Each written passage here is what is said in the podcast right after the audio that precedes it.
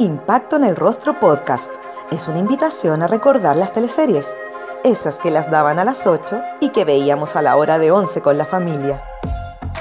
Mientras comíamos nuestro pan tostado con mantequilla, nos reíamos con el chamorro, disfrutábamos viendo Dalcahue, Humberstone o empatizábamos con Ariel Mercader. ¿También las recuerdas con cariño?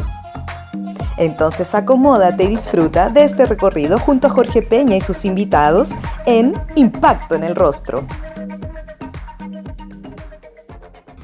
Para mí ha sido un súper buen momento, o sea, estoy muy agradecido de la vida que me haya pillado como con ahorro, con, no sé, pues como con cosas básicas que están eh, listas, entonces me es una preocupación grande menos, sobre todo con, porque nuestro gremio se ha visto súper súper vulnerabilizado con esta pandemia. Pues, o sea, nuestro trabajo sí o sí es presencial y o sea, hay muy poca pega.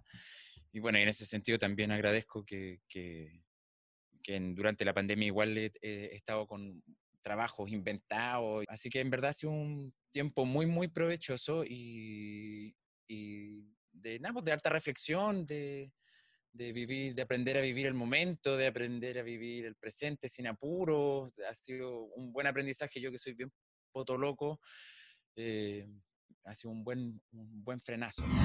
Somos un gremio que es bien complejo a la hora de insertarse en el sistema. Nunca tenemos contrato. y si los tenemos son por seis meses, siete meses, en audiovisual, en teleseries o en cine son por dos meses, en teatro yo jamás he trabajado en una obra que tenga contrato, entonces uno nunca tiene ningún, no, uno es independiente y más encima no existe dentro del sistema, entonces yo te diría que, bueno, en el 95% de los actores esto ha sido devastador, ¿cachai? Así no se puede trabajar, bueno, ahora se empezó con toda esta cuestión del teatro Zoom o, o streaming, ¿cachai? Como nuevas plataformas donde se puede nos podemos expresar, hacer, hacer eh, ficciones o entretención, ¿cachai? Y eso como que de a poco va aprendiendo, la gente también va sabiendo que existe y, y bueno, pero creo que el gremio se ha visto tremendamente pisoteado y se, se, ha develado también lo vulnerable que es el gremio, ¿cachai? Eh, es bien terrible, más encima nos pusieron un fondo de emergencia que ese fondo de emergencia, si bien es harta plata, nos hacen concursar como si fuese un fondart. Entonces se vuelve bien crítico el, escenario. De todas formas, igual estamos súper organizados, eh, como nuevamente como independientemente.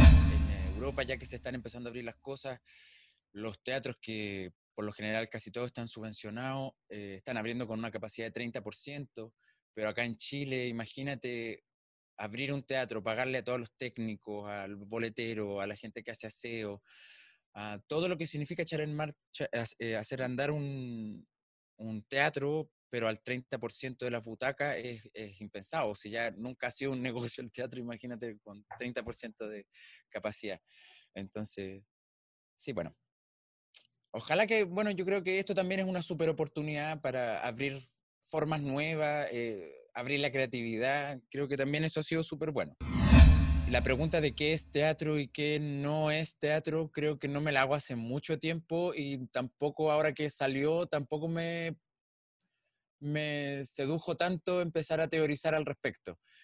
Creo que el teatro es el teatro, es un fenómeno presencial, es un rito que sucede con los espectadores mirando a eh, actores que están en escena, eh, creo que así es el teatro y esto que apareció ahora es una nueva plataforma en, la cual se pueden desarrollar ficciones, los actores pueden trabajar, también pueden trabajar los guionistas. Creo que es otra cosa, es como por ejemplo cuando apareció el cine y todo el mundo dijo, ay, va a morir el teatro, no sé, como que pienso que son, toda esa polémica nació, bueno, porque nació una plataforma nueva, pero también por miedo. Pero el teatro es el origen de todas esas otras artes o disciplinas o plataformas en las cuales se desarrolla la actuación.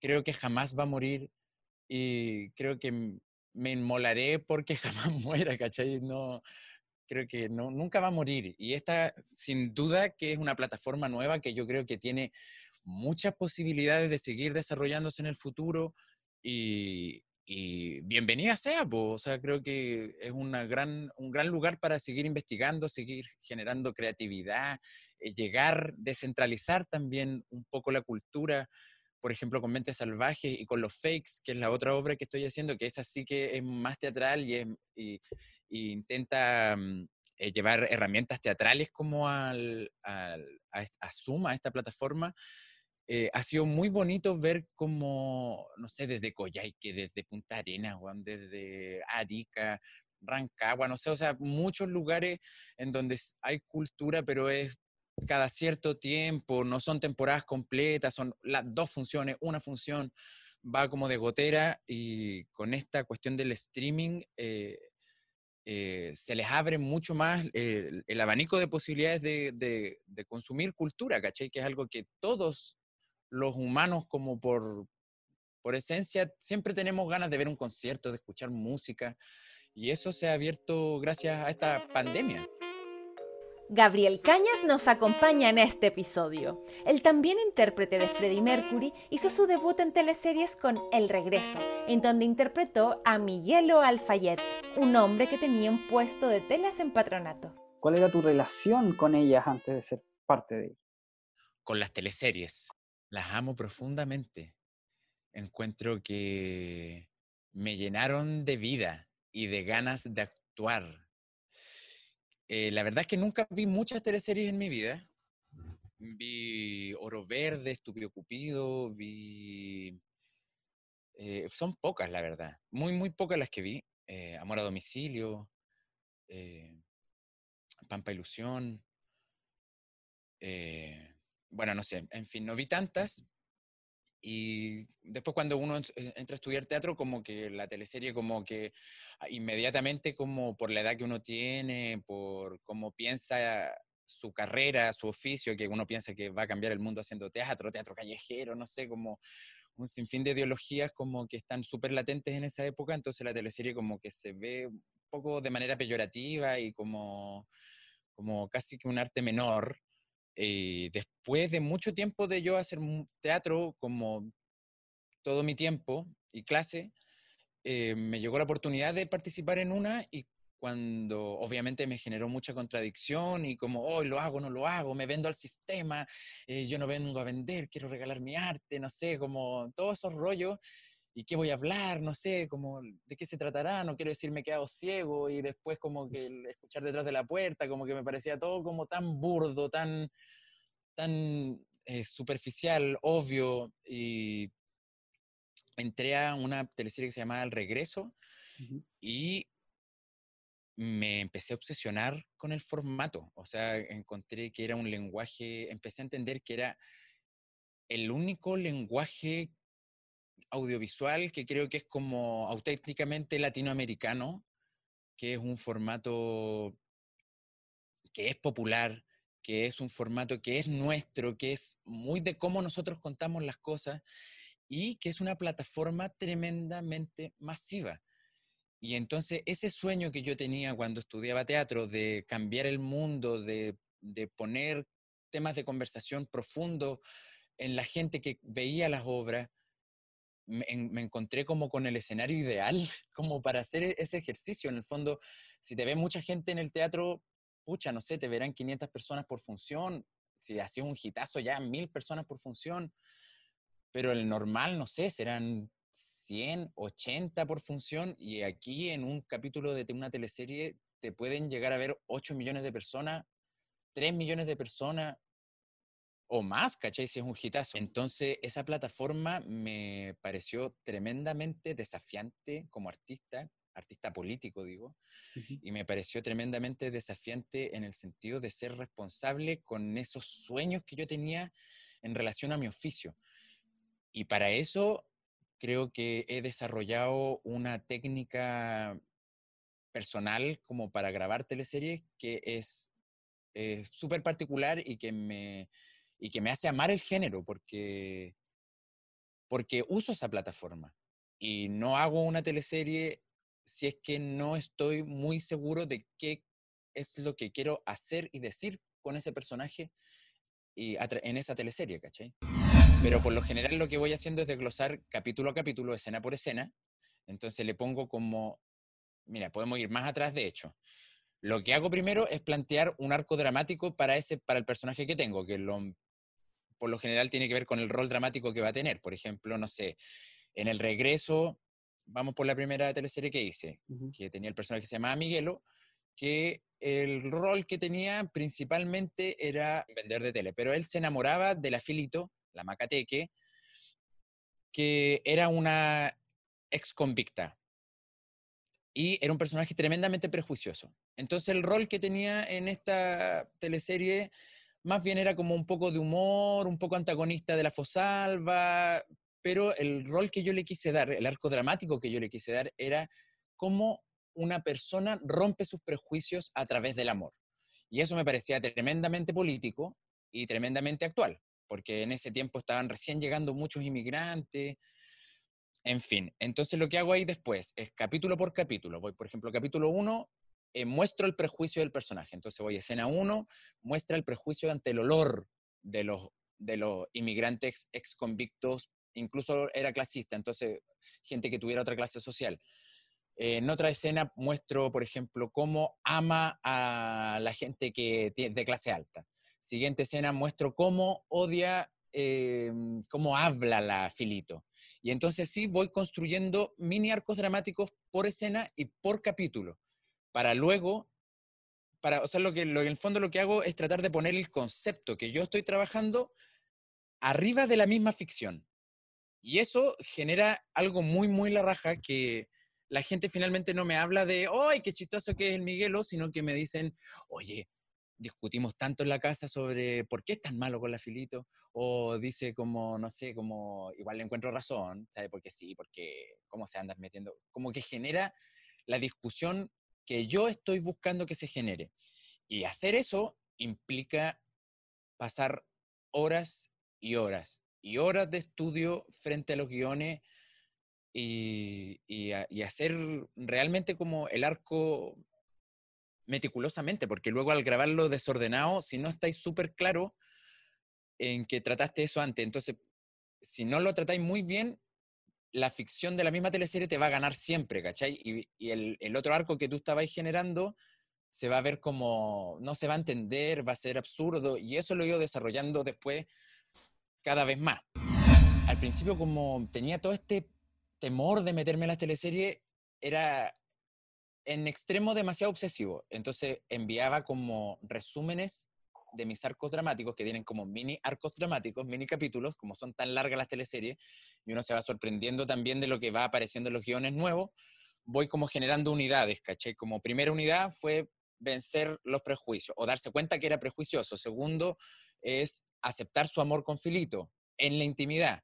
Tercer unidad fue como abrir socialmente como alguien no prejuicioso y ventilar que está enamorado de una ex convicta. No sé, voy separando la unidad. Y cuando voy terminando unidades, mando reporte a todos los guionistas o al jefe de guion, al director, a los productores, no sé, pues, ahí uno antes de partir la teleserie eh, comenta cómo trabaja y ahí te vais dando cuenta, hay directores que prefieren que uno nunca se relacione con el guionista, otros guionistas que están sedientos de toda esa información y creatividad porque también los van nutriendo, porque ellos tienen que escribir muchísimo todos los días y también van quedando pobres de idea o es súper rápido, pues esto es una fábrica de salchicha, nunca hay que olvidarse. Tu primera teleserie se grababa en Patronato. Em, ¿Sientes que el trabajo de investigación del barrio eh, estuvo bueno en esa teleserie? ¿Y qué relación tenías tú antes con este barrio? ¿Te, gusta Patronato? Mm, en ese tiempo no lo conocía tanto, Patronato. Yo no soy de Santiago, y, pero igual estudié en la Chile del sur de la metropolitana. Estudiaba en Lindero y vivía en Pirque. Y, mm, eh, pero viví en el centro casi todo mi, eh, mi, tiempo universitario, viví en el centro y después, cuando empecé a trabajar, también vivía en el centro de Santiago.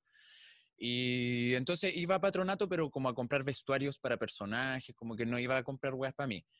Y de ahí, cuando me tocó esta teleserie, obviamente, mega Mateo, mega chico, como que viví en patronato como un mes, me lo di vuelta entero, conocí las tiendas, hay caleta de tiendas como de gente palestina. Y, y entonces ahí también aprendí muchas cosas como de la cultura, que no es, uno le dice los turcos, no sé, pero como que son palestinos.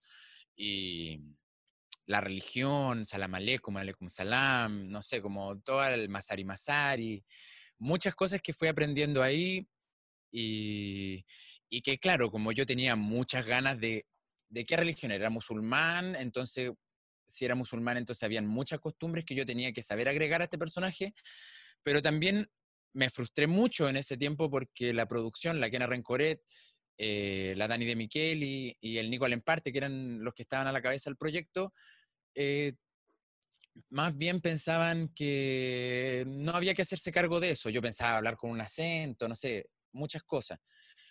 Y eso me iba frustrando, pero después te vais dando cuenta que el formato de la teleserie también es. Pucha, no le voy a negar que la Kena Rencoret sabe caleta de teleserie, pues, ¿cachai? Entonces hay que creerle cuando te dicen no hables con acento, no sé, como.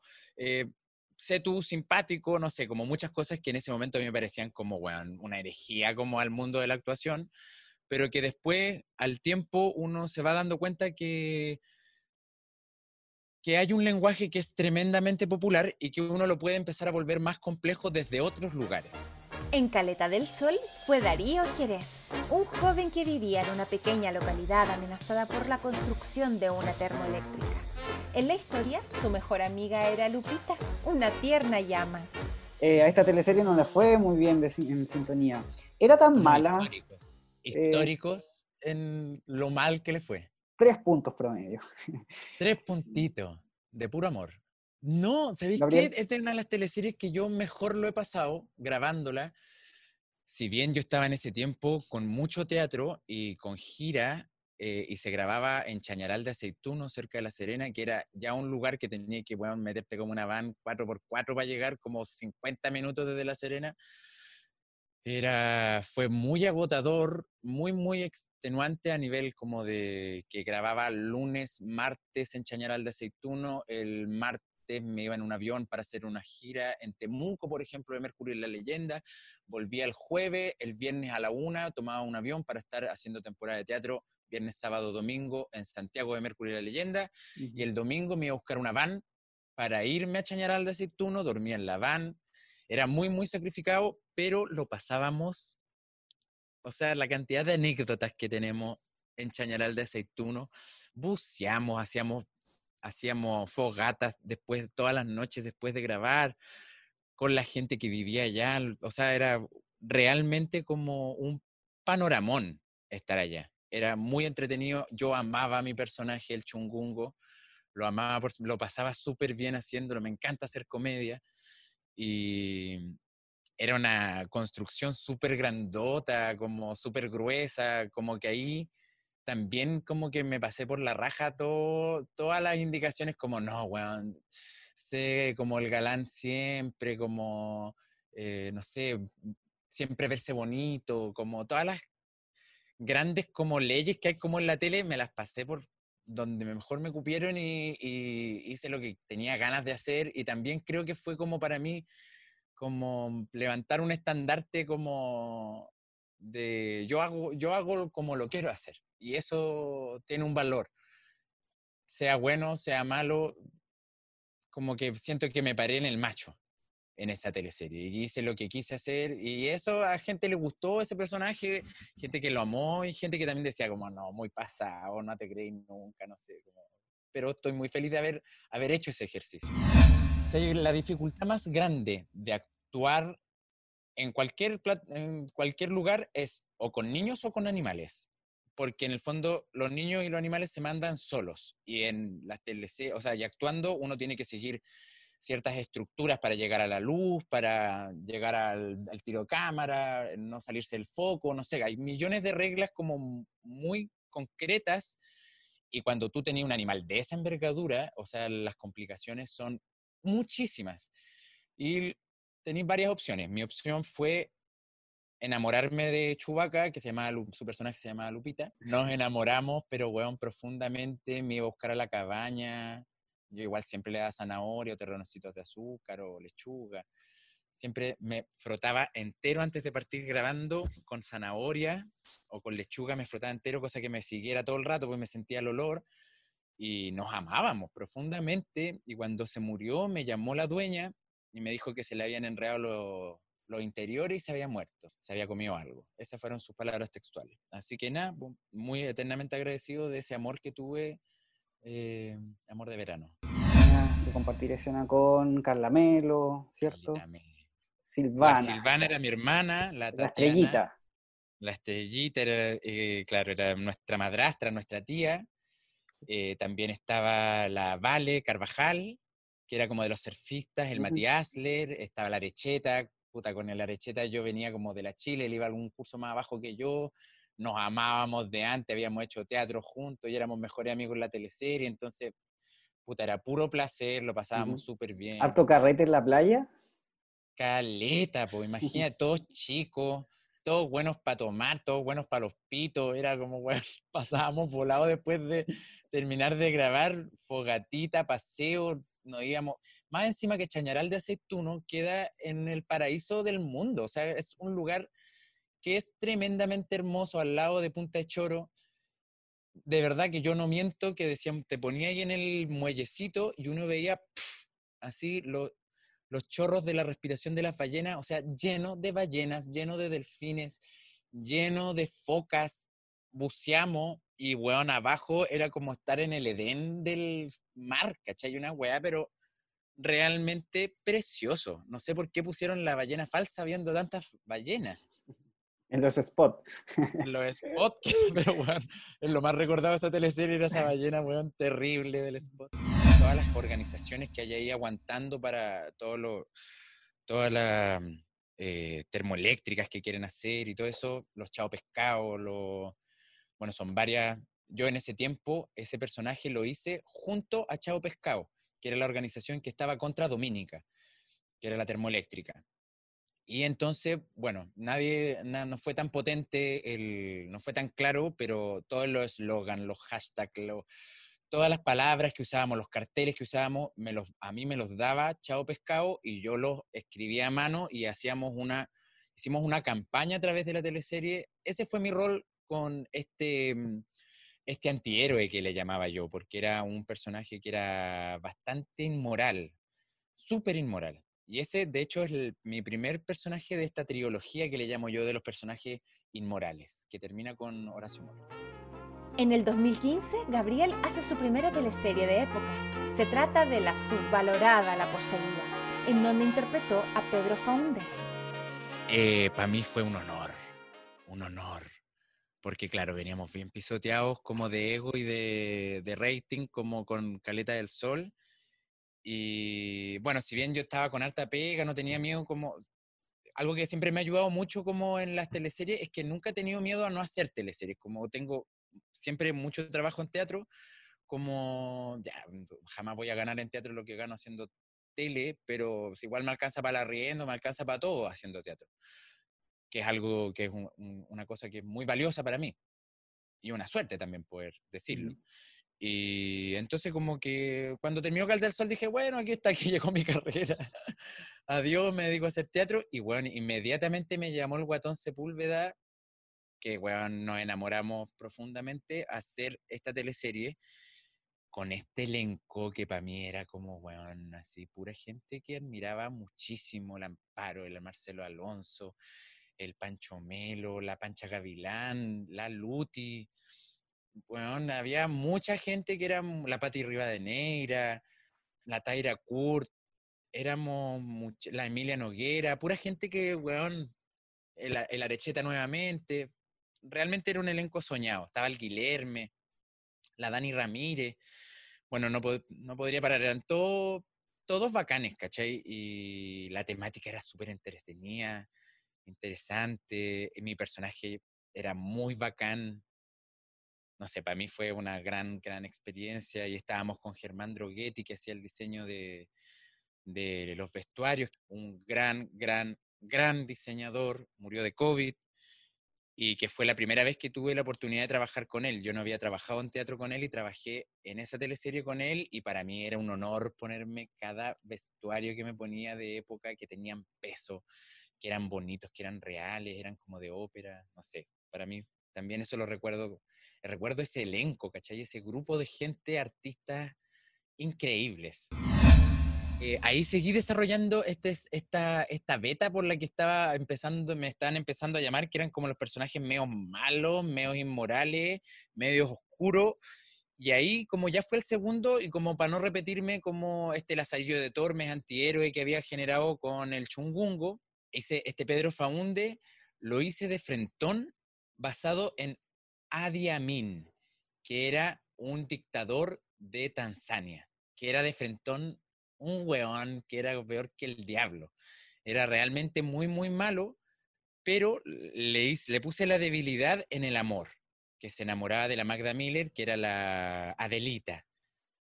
Y que ahí, desde el amor, empezaba a carcomer, a, esta maldad empezaba a, verse a verse mixturada, ¿cachai? Como por la bondad y el amor de, de Adelita.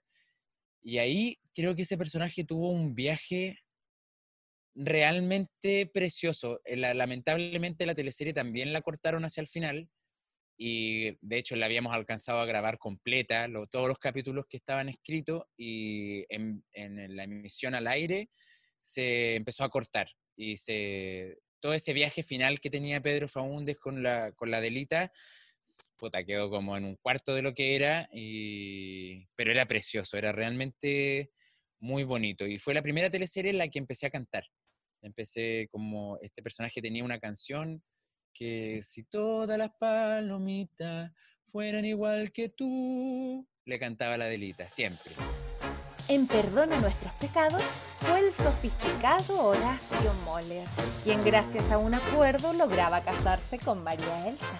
Es que yo creo que con el personaje que realmente terminé de me como que me gradué en tema de continuidad y mis cuadernitos y todo ese tango que hago con Horacio fue fue puta podría ser una tesis con respecto a Horacio.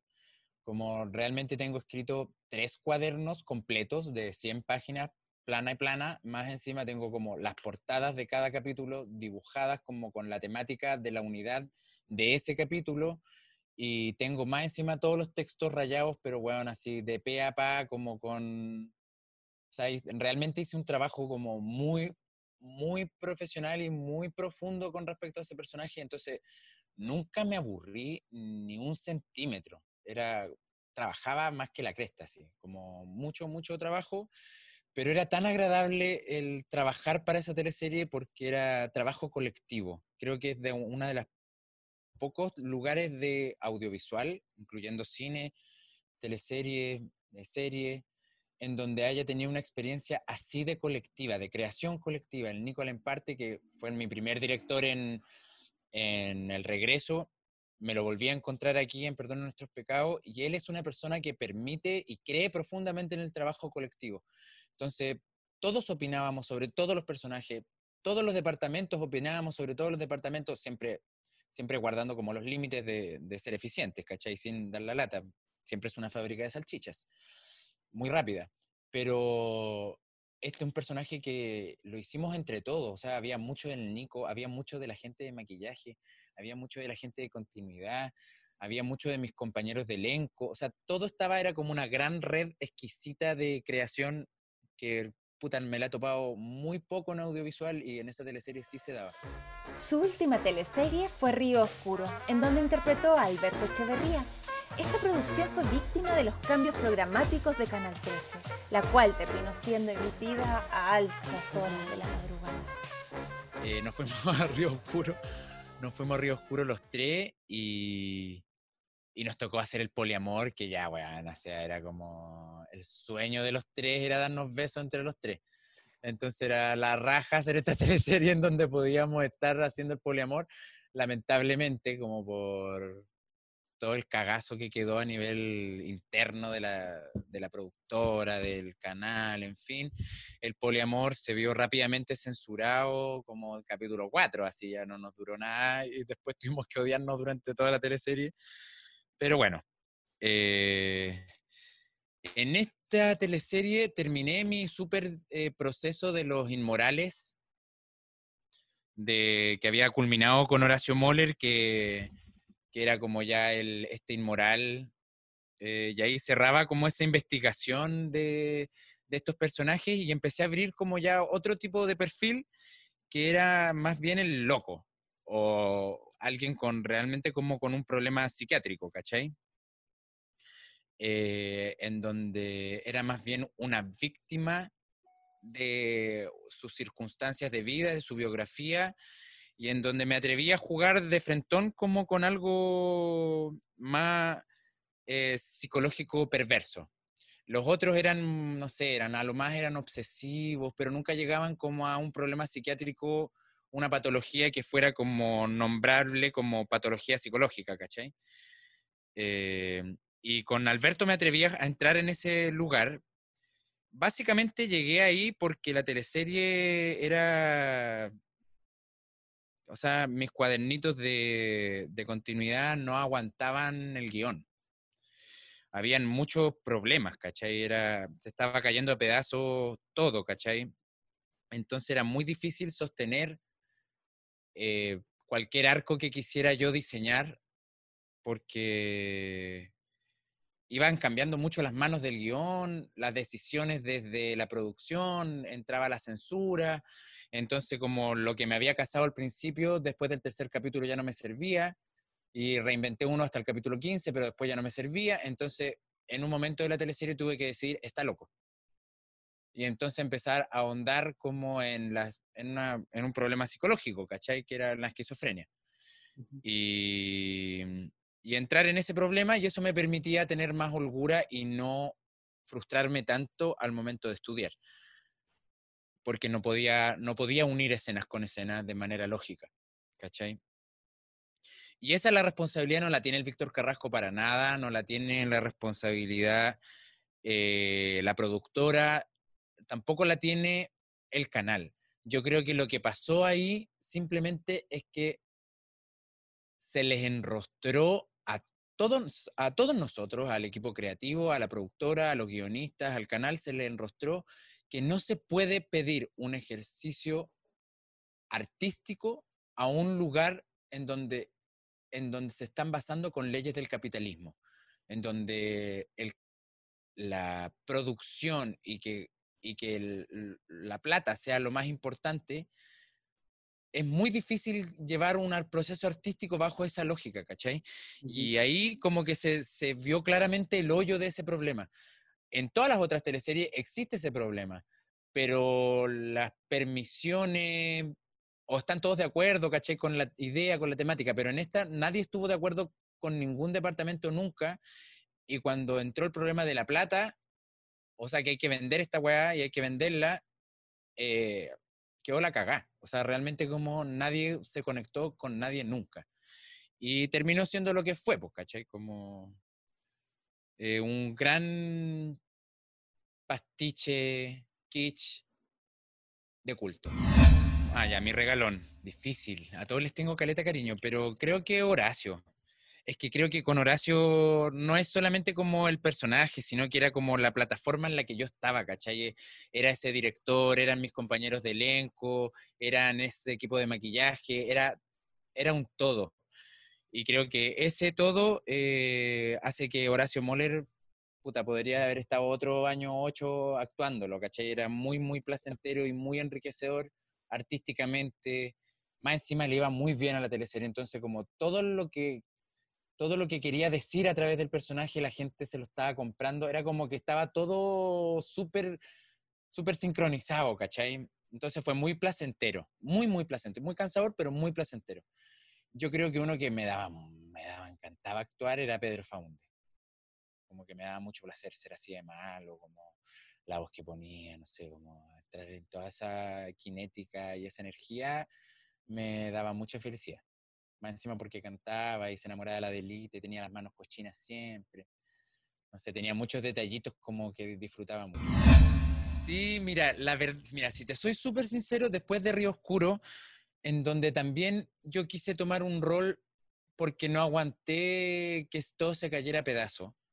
Entonces también me hice delegado, o sea, como que era el representante de los actores, frente a la productora, frente al canal, eh, tomé varios roles como, no sé, anímicamente, como ya chiquillos, vamos, nunca dejé de llegar estudiado, eh, como siempre proponiendo y hacer eso cuando el barco se está hundiendo, eh, puta, no sé si lo volvería a hacer, la verdad, como creo que salí trasquilado yo como artista, como humano, ¿cachai? Engordé, weón, 20 kilos, no sé, como eh, que terminé súper cansado, ansioso, eh, no terminé bien, terminé como con ganas de no volver a actuar más, quería como dedicarme a otra cosa, no sé. Hasta eso me generó. Entonces, eh, ahora que llevo ya un rato, desde agosto que no me he metido en ningún proceso de teleserie, estuve a punto de meterme en el Mega como en Mi nombre es Joaquín, no, ¿cómo se llama? yo soy Lorenzo. Eh, después estuve a punto de entrar en una que se iba a hacer ahora, que también se paró por la pandemia. Eh, pero siempre estuve ahí como, oh", también estuve a punto de entrar en Verdad Oculta, para lo que hizo el Camilo Carmona. Estuve ahí a punto de, sí, sí, no, pero ¿sabéis qué? Lo que más quería era no volver porque me sentía hastiado, me sentía envenenado de que me dio la patada de vuelta, ¿cachai? Como lo di todo y es un lugar que, que no sé si es para darlo todo de esa manera. Ese fue un aprendizaje muy grande con Río Oscuro. Y creo que si vuelvo a las teleseries, em, o sea, yo siempre encantado porque me encantan, porque gano plata, porque es un ejercicio muy la raja como entrenamiento actoral, eh, porque es una plataforma muy masiva. Eh, creo que tiene muchas cosas que me encantan, pero creo que si volviera a hacer teleserie, eh, puta, no hay forma de asegurarlo, pero trataría como de escuchar mi intuición lo más posible como para no darse de nuevo el costalazo, ¿cachai? no por el éxito de sintonía, de hecho yo prefiero que a las teleseries no les vaya tan bien, porque así uno puede seguir haciendo su vida más normal, ir a la feria, no sé, como no perder tanto como, no volverse como el viejito pascuero, ¿cachai? Pero, no sé, weón, no sé, yo con Río Oscuro juraba que iba a ser lo más la raja de la tierra por el elenco que tenía, que era soñado, porque el guion sonaba bacán, y mira cómo terminó. Y la respuesta es sí, si haría teleseries, feliz, Solo que me encomendaría como a muchos santos del teatro, del audiovisual, y como que, y yo creo que tendría un frenito de mano en la primera weá que yo vea que diga, ¿sabéis que con este monstruo no se puede luchar, ¿cachai? Como creo que desistiría la lucha. Igual conociéndome, no sé si lo logre. Me encantaría hacer comedia, creo que la gente, puta, Río, o sea, Caleta del Sol no la vio nadie y me encanta hacer comedia, encuentro que es bacán. Y ya ha sido mucho como de, llevo como cuatro teleseries duras, o sea, no, tres teleseries como de llorar, llorar, llorar, llorar, llorar, rabia, rabia, rabia, rabia, odio, odio, odio.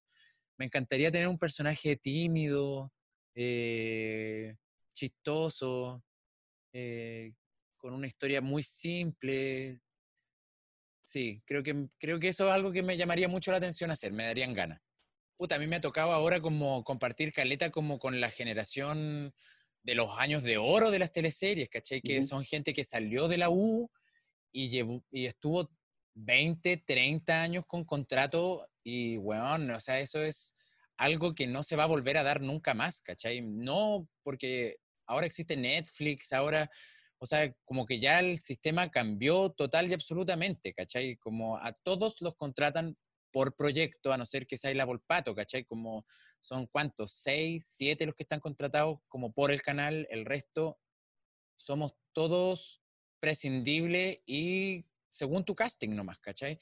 Entonces, eh, sí, pues, hay que, por suerte nunca he dependido de la tele y eso también me ha dado como la libertad de hacerlo como quiera y cuando quiera. Eso ha sido una fortuna bastante grande. Oye, decir que me encanta el nombre del programa, creo que lo que más me gusta de hacer en las teleseries es el impacto en el, el rostro. impacto en el rostro. Eso es como, creo que, weón, es un placer que uno jugó con él desde que era muy chico. Hacer todas esas weas como chulas y, y tan de este de este género de las teleseries que es genial, que me parece muy gracioso y muy profundo y creo que hay unos impactos en el rostro que son geniales. Creo que la Fosalva tiene unos impactos en el rostro muy buenos creo que, no sé, hay muchas actrices que hacen unos impactos en el rostro que son geniales, que me encantan y, y más encima que esos impactos, para que la gente sepa, uno tiene que sostenerlos como por un minuto, que ya se vuelve absurdo, es como realmente como, como para hacer una obra de teatro de todo ese tiempo que uno se queda manteniendo esas caras de sorpresa o de lo que sea, que son muy, muy graciosos y eso me encanta de las teleseries. Y después del corte, eh, ¿hay risa? Muchas veces, o sea, imagínate que de repente uno puede hacer el impacto como ya, los viste, te dijeron, tu mamá no es tu madre, ¡Con! ya esa es muy fuerte, tal vez uno no se va a reír después de eso, pero otras que son las mil y una otras que no tienen ningún sentido, que uno paja, se queda con el impacto en el rostro y después como que empecé a inventar como una escena, como empecé a pensar, chuta, entonces no sé qué, y ya después, uy, la tetera está no sé qué, oh, voy a apoyarme en la pared porque me dio como un vaído, como no sé, como caleta de guay que uno empieza a inventar después y después obviamente uno ve la teleserie y quedaron tres segundos de ese minuto y medio en el que uno estuvo dándolo todo, bueno, aguantando la lágrima para que corran el momento exacto no sé, es un momento que me da mucha risa de las teleseries y que encuentro que este programa que se llame así eh, eh, honra muy bien al género. Impacto en el Rostro Podcast es una invitación a recordar las teleseries, esas que las daban a las 8 y que veíamos a la hora de 11 con la familia. Mientras comíamos nuestro pan tostado con mantequilla, nos reíamos con el chamorro, disfrutábamos viendo Dalcahue Humberstone o empatizábamos con Ariel Mercader. ¿También las recuerdas con cariño? Entonces acomódate y disfruta de este recorrido junto a Jorge Peña y sus invitados en Impacto en el Rostro.